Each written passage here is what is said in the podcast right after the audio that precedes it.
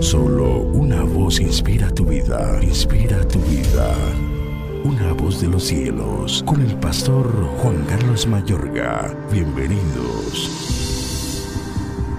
Al ponerse el sol, todos los que tenían enfermos de diversas enfermedades los traían a él y él, poniendo las manos sobre cada uno de ellos, los sanaba.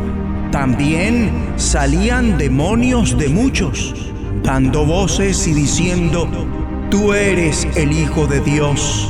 Pero él los reprendía y no les dejaba hablar porque sabían que él era el Cristo. Lucas 4, 40 al 41. Los demonios se sujetan en el nombre de Jesucristo.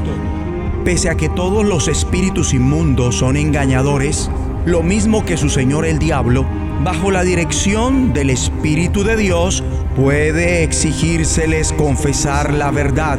Ante todo, ellos nunca engañan a Cristo y además se les puede exigir que declaren la mentira a la que los subyugó el diablo y que delaten su siguiente rebelión contra Dios. El apóstol Marcos registra un suceso que nos permite corroborarlo en el capítulo 5, versículo 2 en adelante. Leemos, y cuando salió él de la barca, enseguida vino a su encuentro de los sepulcros un hombre con espíritu inmundo que tenía su morada en los sepulcros y nadie podía atarle ni aun con cadenas, porque muchas veces había sido atado con grillos y cadenas, mas las cadenas habían sido hechas pedazos por él y desmenuzado los grillos y nadie le podía dominar. Y siempre de día y de noche andaba dando voces en los montes y en los sepulcros e hiriéndose con piedras.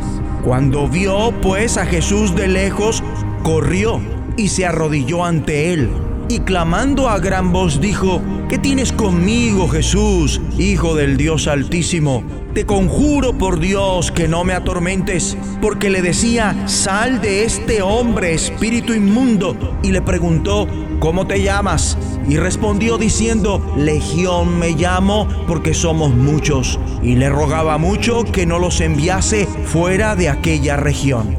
Es obvio que cuando sea el caso, los espíritus inmundos no pueden rehusarse a confesar la verdad delante de una autoridad espiritual superior que ha recibido la potestad de sujetar los demonios en el nombre de Jesucristo. Como los 70, ¿los recuerdan? Que según el Evangelio de Lucas, cuando los 70 regresan de hacer la obra, con gozo testifican a Jesús de Nazaret, Señor, aún los demonios se nos sujetan en tu nombre. Y enseguida el Señor ratifica diciendo, He aquí os doy potestad de hollar serpientes y escorpiones y sobre toda fuerza del enemigo y nada os dañará, para que derroten a Satanás su adversario.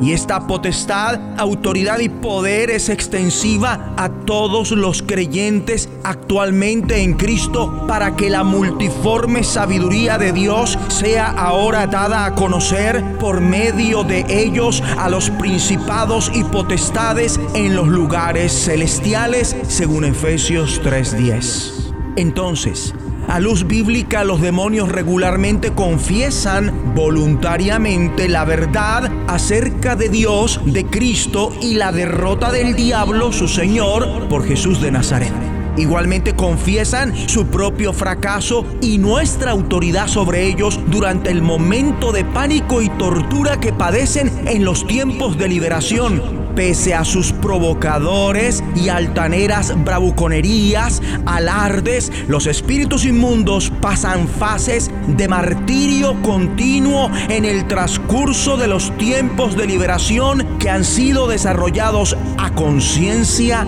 y con oración y ayuno bajo la guía del Espíritu de Dios. Bien, lo enseña Cristo, pero este género no sale sino con oración y ayuno. y lo enseñó con base a un fracaso que tuvieron sus discípulos a la hora de liberar a un muchacho que padecía terriblemente a causa de un espíritu inmundo que donde quiera que le tomaba le sacudía y hacía echar espumarajos y crujir los dientes y lo iba secando. Además que muchas veces lo hacía arrojarse al fuego o al agua. Vamos a orar.